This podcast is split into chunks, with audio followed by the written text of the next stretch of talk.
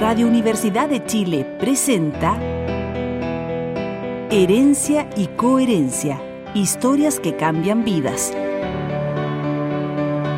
Un programa del Centro Desarrollo Sistémicos Cerval. Conduce Susana Muñoz Aburto. Buenas tardes amigos. Darles la bienvenida a un nuevo programa de Herencia y Coherencia, historias que cambian vidas. Es realizado por Cerval y transmitido por Radio Universidad de Chile y por nuestro canal de YouTube Cerval, Centro Desarrollo Sistémicos.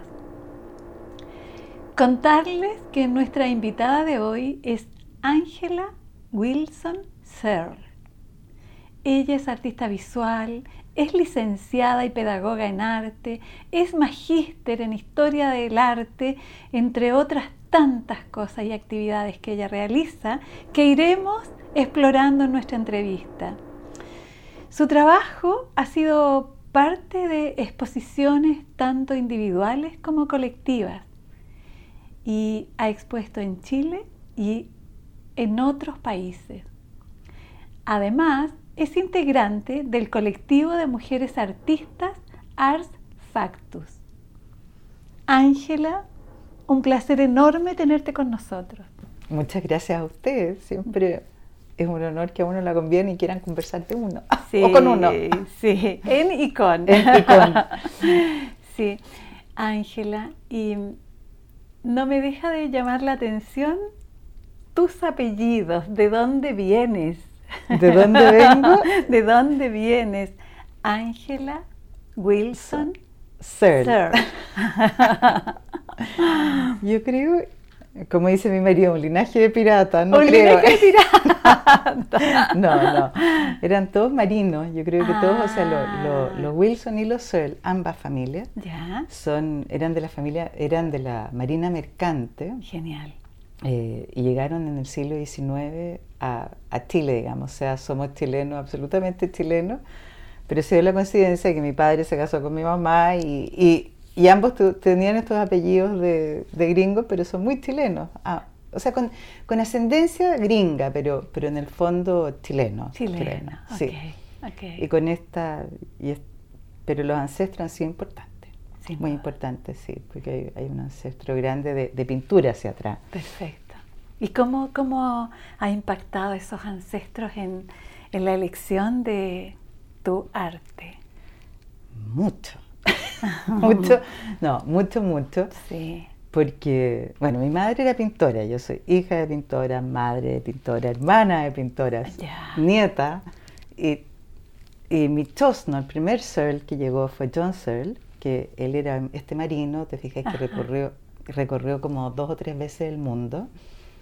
Y su barco encalló en, en Valparaíso Oh. y él era pintor aficionado. Entonces él se dedicó a pintar profesionalmente y ahí subsistió porque él se había casado en Calcuta. Yo hice un, un máster en, en- o sea, hice mi tesis en John Searle, que yo lo conocía muy poco. Y una profesora en el Magíster de Historia del Arte me dice, pero investiga a John Searle, o sea, lo tienes que hacer. Qué linda. Y, y en realidad y él encalló y ahí de- de- se dedicó, digamos, a pintar y murió bien joven, o sea, murió a los 54 años, o sea, no alcanzó a desarrollar una, una carrera muy grande, pero sí fue un pintor paisajista y retratista bien importante del siglo XIX, o sea, era contemporáneo a Rugenda, Mm. a, a Charles Wood, que también pintó con él mucho, trajo la cámara Lucia, o sea, trabajaban con la cámara Lucia en esa época, o sea, fue un personaje bien importante. Y todos los Searle, o sea, mi abuelo fue caricaturista, un caricaturista bien importante en Viña, la mamá fue retratista, mi hija retratista, digamos, o sea, han sido como todos bastante, bastante ligados con eso. Sin duda. Mm, qué potente. ¿eh? Súper potente, Y, sí. y de, de este encallar en Valparaíso es como se arma como un espacio en ese lugar Claro. y permanece acá. Y permanece y murió a los 54 años porque él trajo a su mujer Ah. y, y a su familia y tuvo sus hijos acá y se quedaron. Y se quedaron, Y se fíjate. quedaron acá, sí, se quedaron. Bueno, Valparaíso en esos años también era un lugar donde llegaban de todas partes Sí. del mundo, o sea, llegaban y llegar, ponte tú, cruzar el Cabo Horno, acuérdate que no, estaba recién se había Mm. abierto Eh, porque hasta o sea, mientras estuvo amando la corona española, por así decirlo, siempre estaba cortado, no se podían, no, no podían viajar el resto de los países. Entonces, por eso los piratas y, Francis Drake y qué sé yo, inundaban, sin permiso en el fondo, Pero cuando se abren las fronteras después de la, de la independencia de España y todo, empiezan a llegar muchos más, y venían los pintores viajeros, ponte tú, que, que llegaban, porque no había foto tampoco, entonces eran como crear el registro y crear esta identidad que se crea Chile a través de la pintura. ¿Te fijas? Entonces es bien interesante cómo, cómo se enganchan. Y esto y John Searle fue de los primeros también, o sea, junto con Rugiendas, con Somerskell, es un poco posterior, pero, pero entran en ese, en ese marco. En ese marco. Y desde esa perspectiva, eh, pensando en ti, ¿qué importancia tiene el agua para ti? Fundamental. Fundamental. Sí, para mí es fundamental. De hecho, he trabajado mucho con el agua. Mira. También no sé si tiene que ver aquí, pero soy muy escorpión, con mucho escorpión. Perfecto. Y como mi elemento sea el agua, para mí ha sido fundamental. Ah. Fundamental, o sea, como, como entenderla, entenderla como simbología, como, como emoción, como profundidad, como como materia, también como para trabajar, para mirarla, para, para trabajar con ella. De hecho, los últimos cinco o seis años he estado trabajando mucho con el agua, con la observación del agua potente. Ah. Pero no había hecho la relación con estos marinos. no, ah. había hecho ese, ese, ese... puente. No, mm, no había hecho ese puente. Sí, o esa, o esa inmersión. Esa más que inmersión. claro, que uno, al agua uno le tiene más susto. Eh, en general el agua da susto que te agobia. Claro. También. Es nutrición, es sequía, tiene tantas connotaciones el agua, pero, pero hundirse da susto. A mí por lo menos. Ok. da susto que haya monstruos marinos. Monstruos marinos. que hay siempre. Origen de la mitología. Hay siempre hay unos monstruos que están como. Ahí. sí. Y tu historia, tu historia de artista, ya sabemos que comienza mucho antes que ti, pero cómo se va plasmando en tu, en tu vida. Em, era absolutamente natural, te digo, de, chica, o sea, era qué rico llegar a la casa y la mamá está pintando porque había olor a trementina, o sea, mi abuelo, cuando uno lo iba a ver, mis abuelos se separaron muy jóvenes, entonces el tata vivía en una casa chiquitita, bastante solo. Y, siempre tenía una exposición permanente en su casa, te fijas, oh, para que la vendiera, claro, uno, unos biombos de, de, bambú y siempre tenía sus caricaturas y él pintaba muchos caballos, muchas... Entonces siempre tenía pinturas a la venta, que era divertido, pero, pero era muy natural. Y curiosamente, en la calle que yo vivía de chica, mi vecina, la mamá de ella también era pintora, como que era... Como una comunidad. claro, era bastante natural, ¿te fijas? Pero muy lleno de, también de, mm, yo creo, de, bloqueos, de cosas, o sea, porque los artistas nunca son muy fáciles en esa cosa. Yo creo que ha sido de limpiar mucho, mucho, mucho, mucho también. O sea, no fue una cosa fluida. Yo entré a estudiar arte, pero fue, fue complejo. O sea, fue complejo, fue, fue bien difícil. Difícil. Mm. ¿Y en el colegio? En el colegio siempre estuvo ligada, siempre mis cuadernos estaban enteros, llenos de dibujos, entero, entero, entero. Pero yo era la manera de entender al profesor, si estaba en, clase de historia del arte, de dibujar. Pero constantemente mis dibujos estaban en esto, en todos mis cuadernos, en todas partes, en todos lados, digamos. siempre esta, esta cosa como media... Mm, media, ¿cómo sería la palabra? Media obsesiva, media, o sea, súper obsesiva, digamos, de dibujar, dibujar, dibujar. O sea, es como mis hijos, ponte tú, nunca tenían mucho, mucho juguetes, siempre lo que tenían eran eran lápices, cuadernos. Materia prima para prima, Claro, como que en el fondo uno siempre era como tú, no sé, hay gente que, me imagino que son deportistas, que son, en mi casa eran los libros y la pintura, o sea, era como ambas. La pintura. Mm. sí. Y, y en, términos de tu vivencia y tu pertenencia al grupo en el colegio, ¿cómo, cómo, cómo era? ¿Cómo, ¿Cómo te viviste el cole? Eh, muy tímida. Tímida. Sí, muy mm. tímida, muy tímida. Em, Mi papá murió cuando yo era muy chica, o sea, Chiquita. tenía cinco años cuando murió mi papá. Ah, Entonces te enfrenta con ciertas cosas como, como muy fuerte la, la vida, Tremenda. digamos, tremenda. Entonces, bastante tímida, o sea, muy tímida chica, como muy, muy enfocada a los libros, como en mi mundo, con mi hermano. Mis hermanas eran más grandes que yo, algunas, otras, pero como que, que, que mi mundo, mi entorno, mi casa, eso era lo que a mí me, me, me gustaba, los animales, la, la, la conexión con mirar la naturaleza, porque todo eso me fascinaba, me fascinaba eh, muchísimo y tener los bichos y, y mi hermano, ponte tú, tenía un, amaestró un gorrión. ya. Entonces el, el gorrión y el gorrión salía con nosotros al jardín, el gorrión volaba, salía, o sea, estabas tomando, eh, era con Willy, conmigo no, pero tomaba el gorrión, se tomaba así en el mismo jarro de él su, su bebida o el jugo, era impresionante. Como estableciendo como vínculos con las aves, con... con todo. Y, y fue tremendo, porque mi primer trauma así consciente con la muerte, porque lo del papá pasó como, o sea, el papá como en esa época no se hablaba mucho de la muerte, por mucho que fueran Mm. muy... El gorrión una vez se perdió en la alfombra y la alfombra tenía dibujos, estaba como medio enfermo. Entonces me dicen, cuidado con el, cuidado con el gorrión que está detrás tuyo. Entonces yo, Lo pisaste. Lo pisé. Ay. y murió el gorrión. Ay, Y, y fue tremendo. fue terrible. Mm. Porque mi mamá, como ella no podía con la muerte, ni con el trauma de la muerte, por eso te digo, yo creo que uno tiene muchas trabas, entonces le dijo a mi hermano, lo vino a buscar la polola y se fue. Y se fue y se fue con la polola, así que, y yo con mi hermano por años, íbamos los dos caminando, mira, ahí tiene que ir un, un hijo de Walterio, que era el. Walterio tenía nombre. Tenía- pero sí era muy importante, si dormía con nosotros, dormía en la pieza y todo. Ah, Y yo lo quería tanto como mi hermano. Entonces Sí. hasta que un día así dije, ¿sabes qué más? Perdona, pero ya éramos más grandes. Yo maté a Walterio, yo por mi culpa, por mi culpa. O sea, lo eh, fue, fue tremendo. Y te digo que ese Walterio apareció bastante en muchos muchos cuadros, muchas pinturas en blanco y negro y apareció este, esta, esta como Este sin fantasma, sentido, ¿te fijas? O sea, yo lo cuento un poco riéndome el cuento de Walterio porque Hoy día.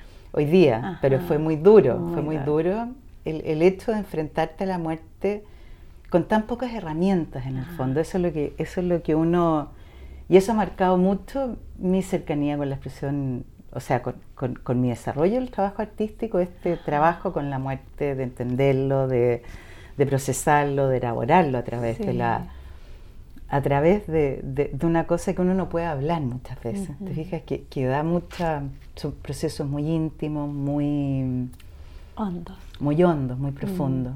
Entonces sí. ahí volvemos a nadar con A los- nadar, a sí. nadar, a nadar y a En estas sumergirte profundidades del Sí. océano, ¿no? Como, en el océano que, que, que es, bien, o sea, es bien terrorífico también. misterioso. Misterioso, Sí, claro. tremendo, sí. Mm. Entonces, por ahí, por ahí van. No, no siempre fue un proceso, te diría que, que, que está bien cargado con el dolor el proceso mío artístico, digamos. O sea, de mucho, como esta dicotomía entre el goce muy profundo que te produce crear, pero también esa conexión muy profunda con el dolor, Con el duelo, el dolor del duelo, ¿no? El dolor del duelo. Sí, Mm. duelen los duelos. Mm. Duelen mucho, mucho. Sí.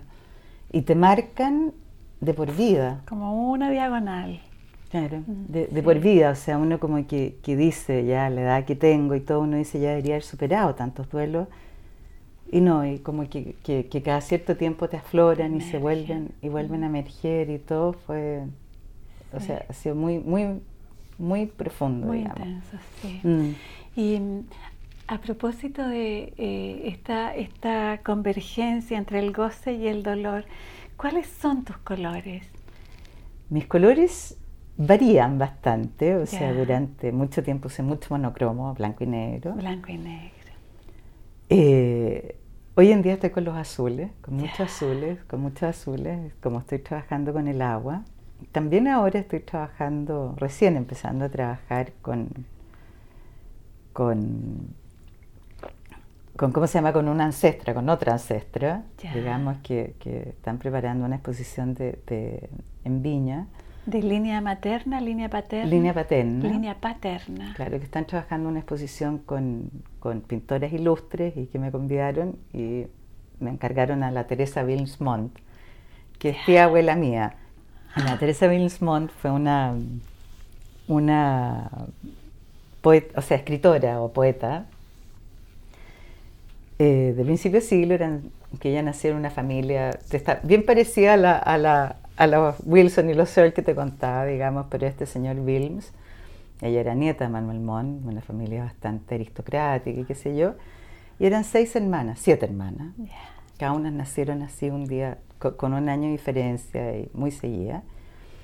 Y la Teresa Wilmsmont eran todas bien especiales, o sea, mi abuela era bien especial, era la que venía después de la Teresa. Y, ella se casó, la, Teresa se casó, digamos, con, un señor Balmacea, tuvo una vida muy dura, se arrancó, eh, la terminaron encerrando en un convento, de ahí se la raptó Vicente Huidoro, eh, a, Argentina, que se fueron porque eran como, y, de Argentina a Estados Unidos, Estados Unidos la expatriaron en plena eh, Primera Guerra, y finalmente termina en España y en París con una vida tremendamente dura, le quitan a sus dos hijas. Eh, bueno, eh, ella era una mujer preciosa, muy, muy linda, o sea que todos los hombres quedaban enamoradísimos de ella y qué sé yo, y de una profundidad también de sentimientos, de como ahora la estaba empezando a investigar ya no desde la desde el mito familiar, lo que era tener esta tía, te fijas, sino que empezando a leer un poco sus cosas. Y y es muy dura, o sea, la vida de ella, la sensibilidad de todo, o sea, una, realmente tremendo. Y esta belleza, porque era realmente una mujer preciosa, con estos ojos azules, increíble como que, que encantaba a todo el mundo, pero su soledad, mm. su, su, desamparo. su desamparo, el poder ser persona en un medio que no te lo permitía, que te encarcelaban, o sea, imagínate lo fuerte. Y ella se suicida a los 27 años. Entonces, volvemos nuevamente a la, a la felicidad y la libertad que te produce crear frente el, el, dolor también, porque siempre, claro, o sea, fue muy duro. Entonces, y ella era la, esa es por la, familia de mi papá, digamos, hermana de mi abuela. Hermana de la abuela. O sea, bastante bastante cercana. Cercana, sí. Sí, bastante cercana, bastante cercana. Pero mm, por ahí vamos, no sé para dónde, para dónde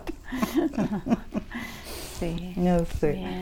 Que, que, así que estoy empezando a trabajar con ella, no viendo qué pasó, no, no, pero, pero y las aguas que andan. Y las aguas azules, como los ojos de la tía abuela. Claro. Y los ojos de mi hermana. Yo era la única, que no tuve, la única que no tenía ojos azules.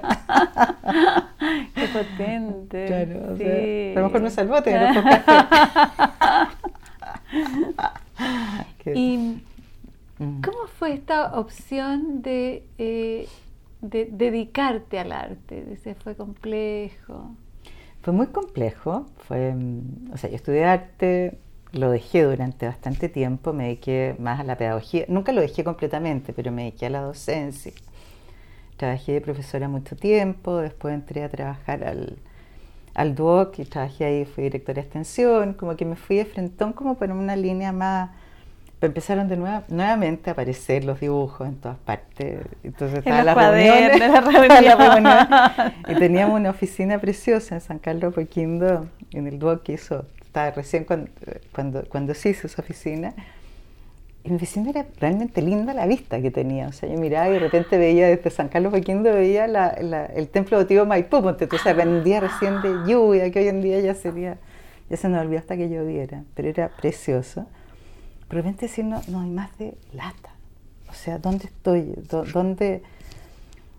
Eh, y, y, una profesora, porque también como las coincidencias en la vida nunca son tan coincidencias, dice que estaba en clases con Eugenio Ditbo, una profesora que nunca fue amiga mía, nunca la conocí, pero me tocó, no sé, en un café, ah, sí, estoy en clase con Ditbo, no te puedo creer, me encantaría volver a todo. ¿Y cómo son las clases? Papá me empezó a contar, dijo, pero llámalo, porque hoy día hay clase. Lo llamé y partí de nuevo con Ditborn, o sea, partí con clase y me dijo, obvio, ¿cómo no me voy a acordar de ti? Pues si yo, o sea, le dije, mira, yo me acuerdo de ti, que una, te llevó una vez Gaspar Galás, te convidó a la clase de Historia del Arte.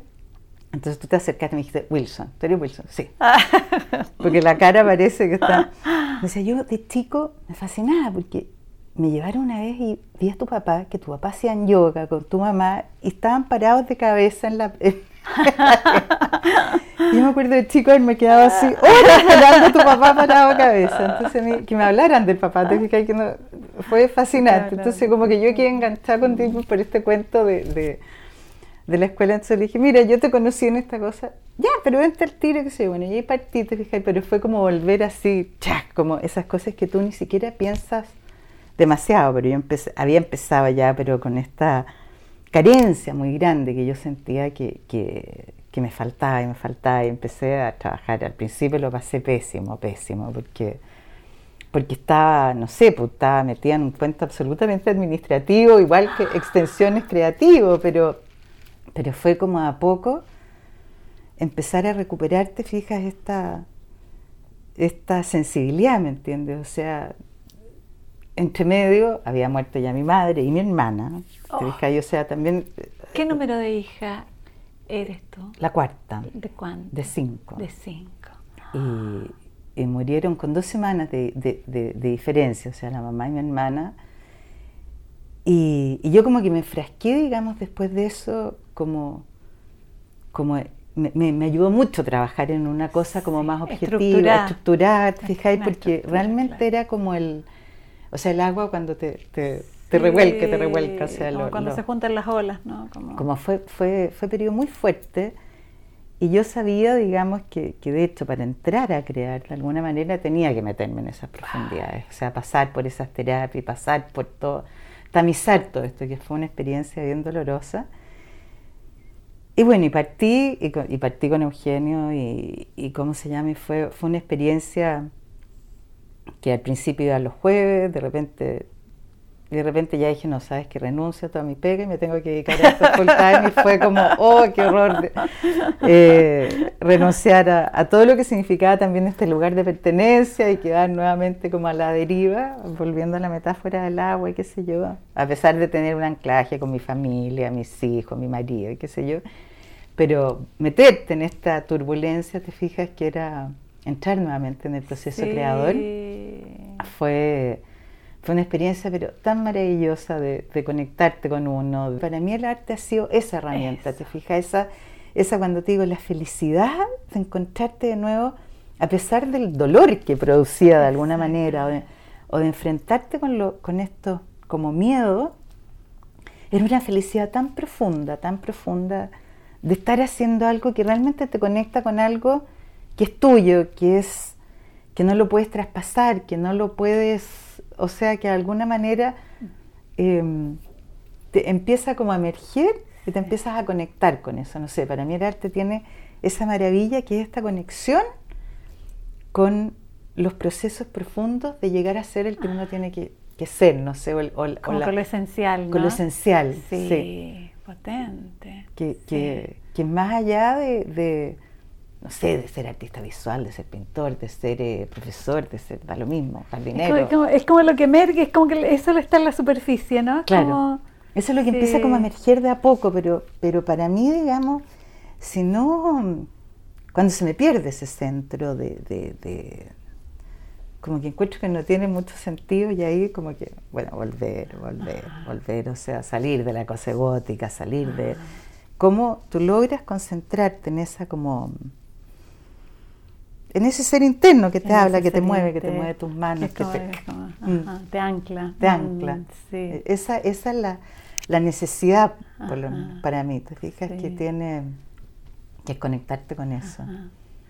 Sí. Y como, como si fuese un espacio como de paradoja, ¿no? Es como eh, el, el, placer de que genera a su vez dolor y felicidad eh, profundo y superficial a la vez, todo como es todo como... Mm. Por, eso yo creo que, la, maravilla, digamos, es como de lograr una, una síntesis, no sé, yo creo que, al final como con una persona realizada, cuando te dicen una persona realizada es cuando logrado como, como realizar sus potencialidades. No sé, nosotros hacemos, claro, desplegarlas, como que, que tú, eh, no sé, yo, yo, yo, siempre he hecho como la, la, la analogía o la metáfora como que hay gente que tiene relaciones que son como bonsai con la vida, como que te, te mantiene un arbolito precioso, pero bien podado. Y bien chiquitito. Bien chiquitito.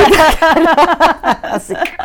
Pero en el fondo yo creo que uno como misión tiene que, que, hacer como mamá, como pareja, como todo, como tratar de lograr, y con, con uno mismo. Con uno mismo. O sea, como lograr de que uno logre explayarse, lograr como como ser a lo mejor, por eso me encantan los formatos grandes, por eso a lo mejor me gusta el gesto, la, la, la, la expresión, el chorreo, como lograr así como manifestar ese, ese ser que, que necesita eh, fluir, digamos, no sé, como bonito. fluir.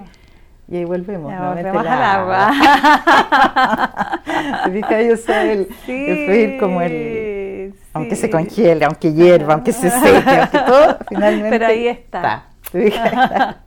claro, quizá por eso sean necesarias las lágrimas del duelo, ¿no? Absolutamente. Ajá. Claro, y, Sí. y que fluyan, porque en el fondo muchas veces el duelo se queda atascado, Atorado. atorado y, y eso te genera todos los bloqueos habido por haber. O sea, que, haber. que el duelo, porque cuesta mucho meterse en el dolor, ¿te Sin fijas? duda, sin duda. Mm. Muchísimo, entonces, Ángela, y el vacío, a propósito de, de que hablas como de pronto desde estas imágenes que aparecen, que no necesariamente surgen de, esta, de esto esencial, ¿cómo podrías asociarlo con o decirme qué, para, qué es para ti el vacío? yo creo que me produce mucha angustia el vacío. La nada es como el... O sea, por eso tiendo a llenar muchísimo.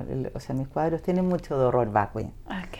Me cuesta mucho dejar los espacios en blanco, como que de alguna manera la búsqueda de sentido, haciendo como la analogía en todas las culturas muy religiosas, por ejemplo, que han estado, que han sido muy teocéntricas. Ajá. Si tú te fijas en la cultura maya, ve uno un templo maya, está lleno, lleno, lleno, no dejan nada. en Nada. nada. O sea, el, el- Llenito, el arte medieval, nada. El egipcio, nada. Como que de alguna manera uno necesita explicar el sentido. Incluso el arte surge desde ahí, ¿te fijas? Mm, O sea, todas las primeras manifestaciones artísticas surgen de tratar de explicar a ver qué es lo que hago co- con este muertito, qué pasó, el momento que se muere, dónde va el alma, qué queda aquí, ya, ya no está la ya no persona. está. Entonces, ¿qué hago con eso? Bueno, uno le hace una tumba, la tumba, el, el- el- El los funerarios, la envuelvo, con- sí. empieza todo este ritual, te fijas, y de ahí empieza a surgir las primeras manifestaciones del arte Sí. como a tratar de entender un poco esta trascendencia, que, que el hombre trasciende a través de la... Y, y el, y yo creo que uno llena el, el vacío a través del arte, a través de imágenes, a través, no sé, a través del celular hoy en día yo creo que... O sea, el vacío tiende a llenarse de, de las maneras más Increíble. extrañas, increíbles con tal de no enfrentarse con eso que produce una angustia existencial muy grande. Yo, Muy grande. Ok. no sé, pienso yo, no sé, es, el- es Sí, como el... sí. eh, no sé, ¿me explico? Está muy Sí, perfecto, Sí, no, sí, está, sí, está está. estupendo. Es como el lleno y el vacío, como Y, estas dualidades, te fijas Sí. también, o sea, entre- por eso me encantaba el negro y el blanco, el, el lleno y el vacío, pero el vacío me falta incorporarlo, ¿ah? de que reconozco que me, Ah. me falta incorporarlo también, en la pintura y en otras partes. Genial. ¿Y el cuerpo? ¿Qué valor tiene el cuerpo humano? Así como humano, que pinta, que se mueve, que define, que te lleva, de quién son estas manos, así como... Es clave, po, es, Es es- clave. es muy importante, es muy importante y uno lo desconoce bastante, yo creo. O sea, uno, o sea, hay gente que es más conectada con su cuerpo, hay mucho más, digamos, no sé, la- las bailarinas, no tengo idea, o sea, yo te veo como la gente que se mueve con su cuerpo, hay otras que somos como más, más desconectada de la cosa más física, no sé, hay gente como que se, se desapega, pero yo creo que somos cuerpos, o sea, Somos somos, cuerpos. cuerpos, somos materia, somos... Y, y finalmente es con lo que tú te expresas, o sea, es lo, es lo que te contiene, Ajá. no sé, pa- para mí es lo que te contiene pero esa dualidad interna es, es nuestro misterio también. Es nuestro misterio. Sí. porque cuando te enfrentas a la persona que se murió, tú dices, está viejita, viejita, viejita. Y, pero no está muerta. Pero el momento que, que se separa, o sea, es esta unidad de cuerpo y alma, que, que efectivamente ahí está, en esa unidad estamos. O sea, cuando Ajá. mantenemos este, este, el hálito, ya el alma significa hálito divino, Ajá. este, este aliento, está, estamos vivos. Pero estamos en este cuerpo mie- mientras, o sea, es nuestro vehículo, nuestro, vehículo.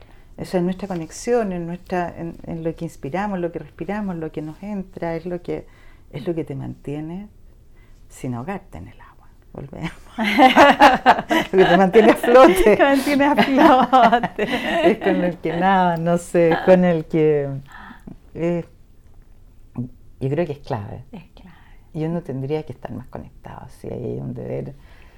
O sea, ojalá hacer más yoga, ojalá hacer más, una cantidad de cosas que uno, efectivamente, el, el mundo está muy rápido, está, pero, pero mi pintura, ponte tú, es bastante, bastante corporal, digamos, bastante, bastante eh, grande, o sea, como que, que- que necesito estar bien físicamente para poder trabajar, digamos. O sea, la, la pandemia, ponte tú, para mí fue como bien difícil en ese sentido. ¿Cómo te la has vivido? ¿Cómo te la has vivido? Eh, fue rico, fue rico en un minuto, fue en el sentido de poder de trabajar en mi casa con formatos más chicos, con cosas que ensuciaban menos, que eran menos tóxicas, o sea, trabajé mucha acuarela, Ya. que incorporé el agua, pero chiquitita. el, el acuarela, el, el trabajar esto, pero fue fuerte la pandemia, o sea, fue, yo creo que no- no- nos obligó a meterte en ciertos temas como, como muy duro y, y finalmente salió también un tema del agua. Del agua. Em, porque una muy amiga mía, estábamos trabajando para una exposición en, en ¿cómo se llama? En, en Buenos Aires, Ya. que era la pandemia, justamente, se llama Susurros en Pandemia, que, está Susurro en todavía- pandemia. que todavía está ahí, que, que éramos, somos como 50 artistas latinoamericanos, que, está- que estábamos, que no- nos convocó Ernesto Muñoz, El curador. Nuestro que- amigo Ernesto. su, su amigo Ernesto que lo, los convocó, que es el mismo que está haciendo esta exposición de las de las mujeres ilustres. Genial. Y, no, y como que no- nos dijo, a ver, ¿cómo lo trabajan esto? Y, y bueno, y a mí justo una amiga mía que era enfermera, que estaba con cáncer, la pescó el COVID y se murió en tres días. Y no pudimos verla y no pudimos... Ritualizar, despedirse, nada. La pudimos, claro, me convidaron para despedirme, éramos muy poquitos, pero ella nos contó que tenía cáncer y justo partió este COVID y nunca más pudimos verla, porque, porque en el fondo estaba sin vacunas, que te bajan las defensas, qué sé yo, bueno. Y, y en el fondo empecé a trabajar con un proyecto, digamos, que era libro de artista, formato pequeño, y fue justamente dibujé 55 dibujos obsesivas, todo Ay. un homenaje para ella, que fue la huella de un remo en el agua, o sea, un, un remolino, un- Qué emoción. Entonces Sí. fue como, era en papel vegetal, todos del mismo formato, todos con un lápiz de color negro. O sea, dibujar fue como, fue súper bonito el proceso, Sí, como elaborar el... el- elaborar y además recorrer la historia, ¿no? Claro, y Mm. fueron, no sé, podrían haber sido más dibujos tal vez, no sé, pero fue como, como bien... Y quedó convertido en un libro de artista y que, o sea, lo, edit- lo, lo envolví, lo, y ahí está guardado un, un homenaje a ella, a finalmente, que, que se dio, además que era enfermera, o sea, fue un homenaje también como a todas las personas que nos cuidaron, que, que sufrieron como en, en primera línea, porque uno de alguna manera los artistas, yo encuentro que en eso tenemos una como una fortaleza que finalmente esta cosa uno siempre está bastante solo en el taller encerrado como como que tiene más herramientas para trabajar estas cosas o sea, hay gente que, que tiene como más pastito interior como dice una de mi hermana Más pastito interior. Qué lindo. entonces como que eso te permite estar como más más en contacto con uno pero igual de repente o sea pero igual fue muy fuerte Muy fuerte. Sí, muy Mm. fuerte, yo creo, para todo el mundo, para niños, para los viejos. pero, mm, pero nos, ha, nos, ha, no, nos obligó a todos como de alguna manera a enfrentar esto, yo creo, a enfrentar el tiempo. Eh, sí, ¿Cómo, ¿cómo se vive el tiempo? ¿Cómo vives el tiempo, Ángela? Estaba mirando tu reloj ahí como... Ese reloj medio da eh, detenido además. Detenido, pero pasa, pasa. Mm. Como tomar conciencia que efectivamente pasa, pasa y, pasa y se manifiesta en tu cuerpo también. Volvemos al, al vivir con tu cuerpo, que el cuerpo envejece, uno envejece y, cómo uno va conciliando esta, esta cosa que uno se sigue sintiendo joven y está ahí más viejo, digamos, o más grande, como dirían los argentinos. Grande, los argentinos, sí, No sé, por ahí. No. Por ahí el tiempo. No sé. Eh, y el género, a propósito de mujeres ilustres, ¿cómo simbolizas o cómo eh, reflexiona, reflexiona acerca del género, esto de ser mujer? Eh, fascinante. O sea, yo vengo de familia casi puras mujeres, digamos. O sea, somos cuatro mujeres y un hombre, éramos de mujeres súper poderosas. Eh, mi abuela se separó muy joven de este, del abuelo pintor, digamos, en una vieja chora, chora, chora. Eh, la tía abuela hizo todo un recorrido. Un recorrido, mis abuelas, mis hermanas, pero mi mamá, te fijas, viuda. La mamá fue una mujer eh, extraordinaria en el sentido de que ella enviudó con cinco hijos. La mamá tuvo tuberculosis de chica, entonces ella, cosa que no habló jamás, digamos, nunca lo, nunca eh, hablaba de repente, así. Yo decía, qué pena no haberlo podido conversar más, porque ella era una persona muy reservada. Y mm, entonces no terminó el colegio, llegó hasta séptimo, ponte tú una cosa así. Y, y cuando enviudó, ella hablaba igual inglés que castellano, entonces entró a trabajar al Mercurio como traductora. Imagínate que traducía el cable, trabajaba con con José María Navasal, con el periodista, no sé si lo, se acuerdan. Y llegaba el cable en inglés, entonces había alguien que lo traducía. Imagínate que, que, divertido, es como, es como eh, prehistórico ya eso. Entonces después de a poco, pero pero Pela, bueno, ¿por qué no, no, no, no, no sacas el título y qué sé yo, no te colegias? Bueno, entonces empezó a estudiar, sacó, sacó estudiaba con los cuadernos nuestros, sacó y sacó el colegio, sacó el, título de periodista, sacó todo, te fijas, y, y, siguió trabajando en Mercurio, empezó a entrevistar gente, empezó a hacer su carrera como periodista y paralelamente trabajaba como pintora, como ¿te Pintora, y nos sacó todos adelante, pero de una manera muy entretenida, o sea, una persona muy profunda, de un buscador espiritual, te fijas, así profundísima, buscando respuestas en una época que nadie las buscaba eh, en otro lado. O sea, yo me casé con un hombre súper formal, muy, y la mamá figuraba en un ashram en India cuando mi suegra me decía, cuando mi suegra me decía, mi mamá está en India, o sea, ni una posibilidad que la vaya a pescar con un parte de matrimonio. Genial. Era, era, como muy hippie, digamos, en un, o sea, más que hippie era como muy libre, te fijas. O sea, ella vivía buscando estos maestros espirituales, y en mi casa de repente teníamos que salir todos cascando, porque llegaban unos indonesios. Y mi casa, te digo, pero llena, e, ella era seguidora de, de, una búsqueda espiritual de su entonces era toda mi casa llena de cúrcuma, y todo esto, esto, y los sari, qué sé yo, era, era, muy divertido, o sea, sí. Sayatida Mapegui, yo lo, aprendí, qué se cola, eso era, era en Indonesia, que no me gusta ir al colegio, te fijas, yo uno circulaba con esta, entonces mi casa en realidad era como, bien, era bien poco típica, o sea, era como, y la mamá circulaban, ella siempre estaba buscando un murullo y una respuesta y, y buscando, en India, en, siempre tenía como esta, esta sensación de que ella no quería estar, la, la cosa frívola era, era, era como muy, buscadora. Entonces, de la música y de la lectura y, de, y el arte. Y el arte, y todo era, era, una casa como bien, bien entretenida, pero era una casa de mujeres, o sea, de, aunque mi hermano ahora se... pero era más chico, al pobre yo creo que le tocó.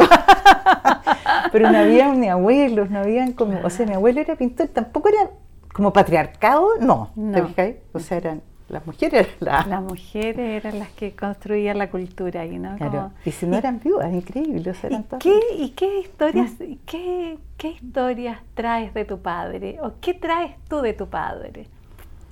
Poco, ah. poco, porque el pobre, o sea, a él su padre se le murió muy joven. Ya. O sea, él tenía 18 años cuando se murió su padre. Entonces, y era hijo de esta, de esta mamá, que eran estas seis mujeres, que abandonó al abuelo, que los, o sea, eran yo creo que las pobres además, yo creo que tienen que haber tenido, eh, que hoy en día a lo mejor habrían sido tratadas de otra manera, ¿te fijas? Pero, pero en esa época no se sabía a lo mejor que eras bipolar, no se sabía que tenías como trastornos psicológicos muy fuertes. Eras excéntrica en ese tiempo. Excéntrica, ¿te fijas? Genial. Entonces, pero el papá como que tenía traumas, tantas mujeres, el pobre tuvo cuatro hijas mujeres, entonces mi hermana grande les tocó, o sea, como, como que el papá las iba a buscar a todas partes, qué sé yo, como muy... A mí me tocó, no me tocó eso, me tocó, digamos, o sea, yo la, la vida de mi hermana es grande, pero la mía podríamos haber sido de padres distintos, vidas distintas, ¿te fijas? O sea, a ella les tocó una vida mucho más rica de, en montones de aspectos y a mí me tocó una vida más rica en otros en aspectos. otros aspectos. ¿Te fijáis? De, de, no sé, eh, eh, pero el papá era, claro, el papá era muy femenino, por así decirlo. El papá, eh, él fueron, eran muy amigos los primeros psicoanalistas que llegaron, o sea, en mi casa existía el pecado psicoanalítico, no el pecado católico, por decir. ¿Y cuál era el pecado psicoanalítico? Eh, porque tú no sé, por la culpa, si tú dejabas a la guagua chica sola, ¿cómo era posible? ¿cachai? O sea, había mucha riqueza como intelectual, pero pero era intelectual pero divertida, no sé si... Más lúdica, ¿no? Como, claro, entre medio... Estaba mi mamá, ponte tú, mi mamá, fuertísima, mi mamá que nos crió a todos nosotros, que dormía con nosotros. ¿Mamá es la madre de tu madre? No, mi mamá era mi mamá, como la mamá Rosa, que ella nos cuidó, llegó cuando mi hermana grande tenía Perfecto. Eh, seis meses y nos crió a todos nosotros, entonces ella había sido, habían sido monja de chica, ah. pero su mamá la sacó del convento para, para, porque necesitaban la plata, entonces ella se puso a trabajar de, como, de, claro, como de mamá, entonces... Y la Tato siempre mantuvo esta cosa tan católica, entonces en la pieza nuestra estaban todas las días ejemplares de los santos. Entonces tú convivías con Daniel comido por los leones, con la mamá con el abajo, entonces la pobre Tato, si estaban haciendo espiritismo, aquí sí que nos vamos al infierno. Entonces era una mezcolanza de, de, como la polaridad, como también de nuevo la convergencia. La convergencia, te fijas, o sea, vivíamos siempre en una, en una cosa bastante bastante mezclate, fijáis. Entonces a mí la mamá, no sé por qué, me puso en un colegio súper de monja, eh, porque me habían puesto en la Alianza Francesa y cuando se murió el papá yo me empaqué a los cinco años y dije no voy más. Se me cambió la monja francesa, o sea, de, la Alianza Francesa al Villa María. Entonces estas monjas que te mandaban al infierno por cualquier cosa. era, era, una mezcla, ¿cachai? De, de, cosas como que en el fondo yo crecí como en estas contradicciones, pero muy entretenidas también porque todo el mundo podía hacer muy libre también. O sea, tú podías hacer lo que tú eras. No sé, es, como, como mm, mucha, mucha, había mucha riqueza. Exactamente. Te como de, de, distintas distintas fuentes. Prismas y miradas, ¿no? sí. Claro, porque... Y, y desde esa perspectiva, ¿cómo, cómo ¿Cuál es la, hebra de espiritualidad tuya? La hebra de espiritualidad mía ha sido de mucho escepticismo también, porque entre tanto, entre tanto, entre tanto gurú, entre tanto, sí. decía finalmente como que me cuesta creer mucho, te fijas, o sea, yo creo que hay algo ahí, ya tengo una cosa espiritual muy profunda, pero se me mezcla con esta cosa más, más popular, te diría como la cosa católica más popular de mi mamá, que me marcó mucho, que ella murió en mi casa a los 63 años, te fijas, o sea, oh. me hice cargo de ella porque yo la adoraba, para mí fue, y ya mi mamá había muerto hacía mucho tiempo, o sea, la Tato para mí fue muy importante. Entonces tengo esa cosa católica, sí, que la he tratado de incorporar a la vida mucho, pero me, me cuesta mucho, pelea mucho. Eh, he participado en algunas cosas más que tienen más que ver con la cosa hindú, pero yo digo, si me cuesta creer algo acá, más me cuesta Shiva y la reencarnación, o sea, me produce más ruido, pero, pero también he tenido... Eh, tengo un zaperoco, como habrían dicho, pero creo que igual uno tiene un sentido. La búsqueda de sentido está ahí, no sé, que esta mezcla entre racional, intuitiva, que uno se conecta, no sé, con la sanación, con los porque yo siento esas cosas, te fijas, yo sé, tengo una conexión con las manos, tengo la conexión con, eh, o sea, siento cosas. Yo, yo la, la y, hay una pauta que conecta. sí, no, sí hay una hebra que conecta absolutamente, pero, pero es bastante mágica, y que yo no sé cómo aparece, cómo no aparece y cuándo aparece. No, no, no sé. ¿Y esa hebra mágica aparece en tus obras? Espero. Me encantaría, sí, cuando está, cuando estáis conectadas, sí, pues yo creo que aparece. No, y te conecta con cosas, o sea, claro, sí, pasan cosas. Ángela, ¿cómo es el proceso de dejar ir una obra? cuesta, el, cuesta, el desapego cuesta. Pero uno es práctica también, o sea, si te la, claro, o sea, si te la compran también es como rico, siempre es sorprendente. O sea, yo encuentro que es increíble que haya alguien que esté interesado en comprar tu trabajo, o sea, eso lo agradezco infinito. Eh, te produce una alegría gigante cuando alguien lo quiere y, tú ves que lo... Pero cuesta dejarlas ir, cuesta. Yo, yo, reconozco que me cuesta, como que en general tiendo a ser un poquitito a quedarme con las cosas y como, y como tengo cosas muy personales en las obras, ¿te fijas? Pero también es que ya, y se van y chao, es como, ya, también es, es que rico, también es limpieza, que fluya, que se vaya. Otra vez el agua. Otra vez el agua, sí, Pero, pero cuesta, cuesta. Ah. Cuesta y cuesta mucho. Y quiero preguntarte por tus historias de amor. Fome. no hay nada muy entretenido. Historias de amor fome. Fome, no, no, súper agradecida, pero me puse a pololear con mi marido a los 19 años en la, en la universidad, digamos, trabajo de verano, ahí nos conocimos y seguimos casados hasta el día de hoy, digamos. Pololeamos toda la vida. Ha sido, por eso digo fome en ese sentido, como que súper agradecida también, pero ha sido, ha sido mi, mi cable a tierra, en realidad. O sea, Gonzalo, esto, esto es todo lo que yo no soy de alguna manera. O sea, es como estable, es como, es concreto, es, es racional, es, como, es súper... Em, Genera estructura él. Mucha estructura. Hay mucha estructura masculina, mucha cosa. Entonces eso obviamente nos ha generado muchos procesos de repente de... Pero también, qué maravilla, yo veo en mis hijos, que tengo cuatro hijos también. O sea, qué rico que ellos hayan tenido algo que yo no tuve. Te fijas como, como el compatibilizar estos dos polos nuevamente y tener esta estructura, esta... O sea, soy realmente una muy agradecida a la vida. Y que él me haya ayudado en la contención también, en el momento, por ejemplo, cuando renuncié a mi pega, dedicarme a trabajar, él obviamente me tuvo que, que, solventar y sostener económicamente y todo.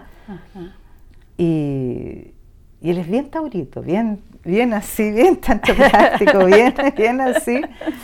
Y, pero ha sido muy rico en ese sentido, ¿te fijas? Pero, pero no hay ninguna así o sea, pero ha sido bastante tranquilo, por suerte. Creativo, podríamos decir, a propósito de la continuidad, ¿no? Claro, y muy creativo, sí, porque en el fondo, y muy evolucionador también, porque los dos yo te diría que ha sido un proceso bien dinámico de como de, transformarse, él como que, decía, no, yo he desarrollado mi parte femenina total, o sea, él antes no cocinaba, cocina, eh, le encanta la decoración ahora, entonces se la pasé y ahora está jardineando, cosas, todos esos, territorios que eran míos, digamos, de alguna manera los ha ido incorporando. O sea, como entretejiendo. Entretejiendo, o sea, es bonito, digamos, como en ese sentido ha sido súper bonito. Una pareja de crecimiento, como habrían dicho los psicólogos, porque obviamente no hay... Vamos a cumplir 40 años casados. Imagínate qué maravilla. una una vida como, como me llegó ayer uno de estos de estas cosas o sea, y si en otra vida tú te volverías a casar bueno que se joda yo creo que en el fondo uno a esta altura yo creo que sí uno como que ya no sé uno ha vivido tantos procesos a, tantas cosas pero finalmente soy muy agradecida a la pareja que me ha que elegimos, que nos elegimos que en realidad. que se encontraron. Que nos encontramos, claro, y nos encontramos muy chicos también, pues entonces como que, crecimos juntos. Mm, sí. O sea, fue como el único pololo en serio, fue el único, o sea, ha sido la, única pareja, digamos.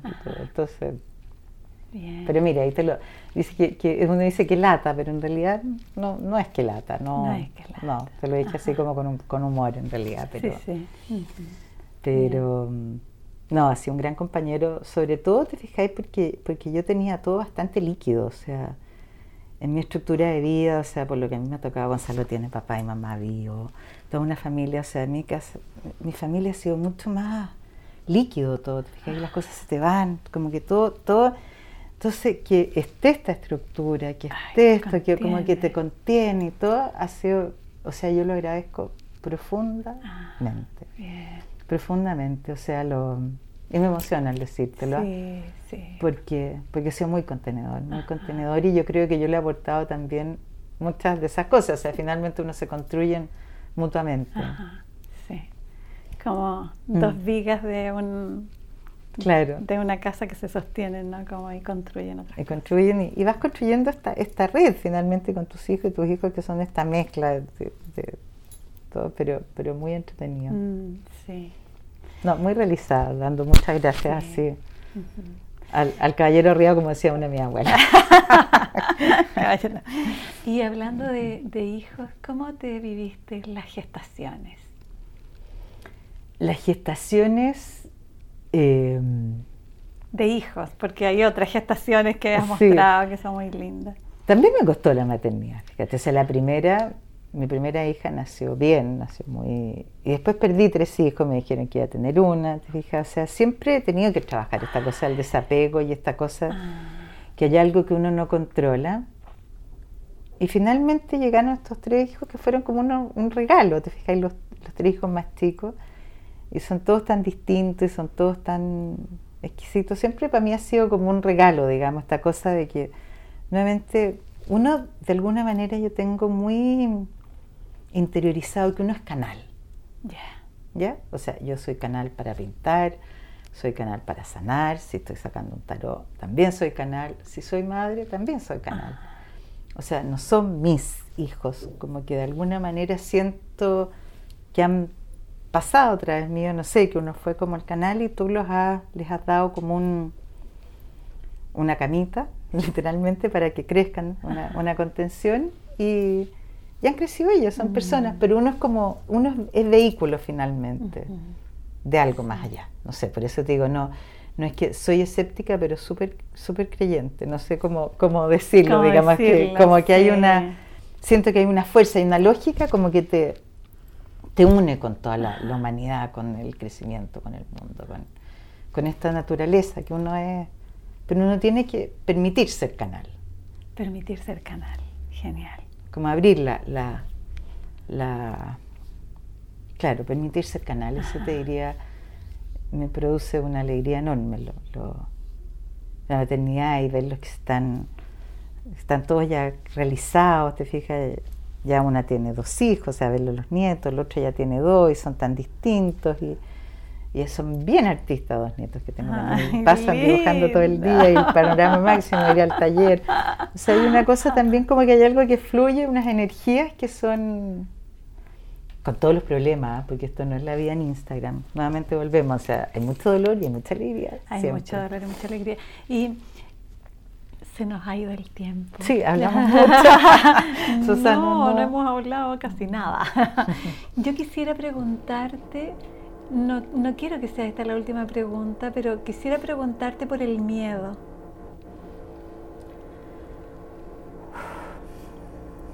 Eh, mucho miedo. Mucho miedo. Sí. Mm. Muchas veces tengo mucho miedo mm. A lo desconocido, a la angustia. o sea, cuando, cuando te viene la angustia de algo que uno no, no maneja, angustia a la muerte. Mm. Pero no la mía, la mía no, no, no la pienso, angustia a los seres que uno quiere. A las pérdidas. A las pérdidas. Ah. Sí, como esa sensación de, cuando se van a ir, oye, es como un dolor aquí, una cosa así como tremenda, digamos. Eso, eso, sí, como la gente que uno quiere la pérdida, a mí me produce un miedo muy fuerte. Como el, dejar ir finalmente, que cuesta mucho, pero, pero me produce una angustia grande. Y lo, tengo relacionado básicamente con eso. Sí. Como una amenaza, no sé cómo decirte, como una amenaza y cuando, cuando me pesca como que siento, no sé, yo, como que siempre decía, juguemos en el bosque, mientras el lobo no está, el lobo está ahí, está, como que ahí está el lobo, está, ahí está el lobo, ahí está. Está, está ahí como este el miedo a la muerte. Ayer descubrí que la, la, la Teresa de hablaba de la absurda, como de la muerte. La le absurda. la absurda, le decían. Mm. Sí, hay algo de de absurdo. Y finalmente cuando te termina en la muerte, qué lata sería también vivir toda la vida, ¿no? Pero el, desprenderse de otro, de, eso a mí me da mucho. O sea, mucha, mucho dolor en realidad. Desprenderme de la gente que quiero me produce un dolor muy grande. Sí. Eh, me voy quedando como con la huella del remo en el agua. Mm, sí. Y para cerrar, me encantaría que me contaras tus reflexiones sobre la visibilidad y la fama, las luces. Hoy son...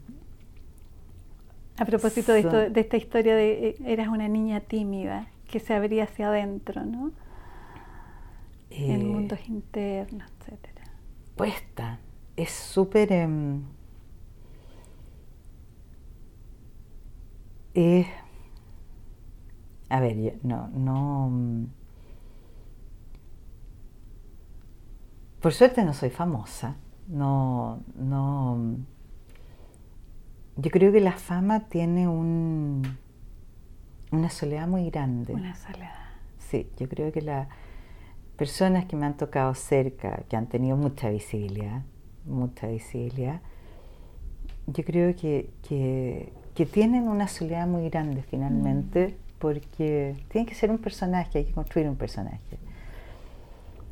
Y yo creo que cuando uno se muestra, o sea, yo desde la timidez, digamos, de alguna manera, uno ha aprendido a sacar una, como un personaje hacia afuera, no sé, el, el hecho de venir para acá, o uno está, uno está hablando desde muy profundo, pero hay que como también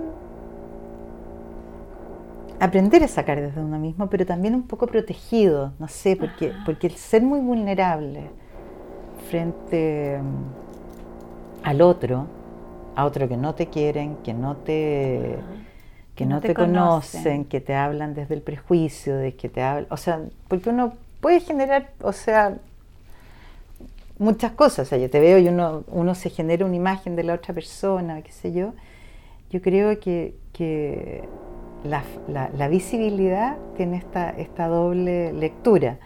Entonces a mí me encanta, bueno, ojalá mírenlo a través de la pintura, la pintura se defienden, son, porque si uno pinta o uno trabaja, porque uno le cuesta mucho hablar de lo que uno, de lo que uno es, pero uno no es la pintura, tampoco, o sea, es algo que, que creció, que lo dejaste, bueno, y si les gusta, bueno, y si no, bueno también, pero, pero es Obviamente da mucha pena, es que rico es que a uno les gusta, o sea, por eso yo te decía antes, cuando uno se desprende de las obras, soy súper agradecida cuando a alguien le gusta y quiere quedársela y quiere convivir con eso. Eh, pero es difícil, es súper vulnerable, yo creo. Eh, hay una vulnerabilidad intrínseca en esto de... Y, y, una dicotomía nuevamente entre cómo vas en esta, fuente, en esta como fuerza centrífuga. Uno tiene que nutrirse hacia adentro y después y tienes que sacarlo, porque si no lo sacas, también te ahoga. Entonces, es como y es un aprendizaje, yo creo que es un aprendizaje, porque tú hablas de repente con artistas, entre comillas, famosos y, y, la sufren. O sea, yo, yo me acuerdo de un amigo mío que le llevé una vez un, un coleccionista que era muy... Y este es un amigo que le ha ido súper bien, tiene una carrera súper importante y todo. Y después de la entrevista terminaba transpirando, transpirando, transpirando así, pero ya, listo, tomamos un vino, ya está, pasó, te fijas, yo creo que siempre hay una tensión ahí entre cuando es mostrar tu tu interior, es mostrar, es abrirte y si no lo abres y si no tocas esa fibra, no pasa nada. Entonces, nuevamente volvemos a esta mixa, a esta, este, esta, dinámica, esta convergencia entre, entre lo que está hacia adentro y lo que muestras hacia. Ajá, No sé.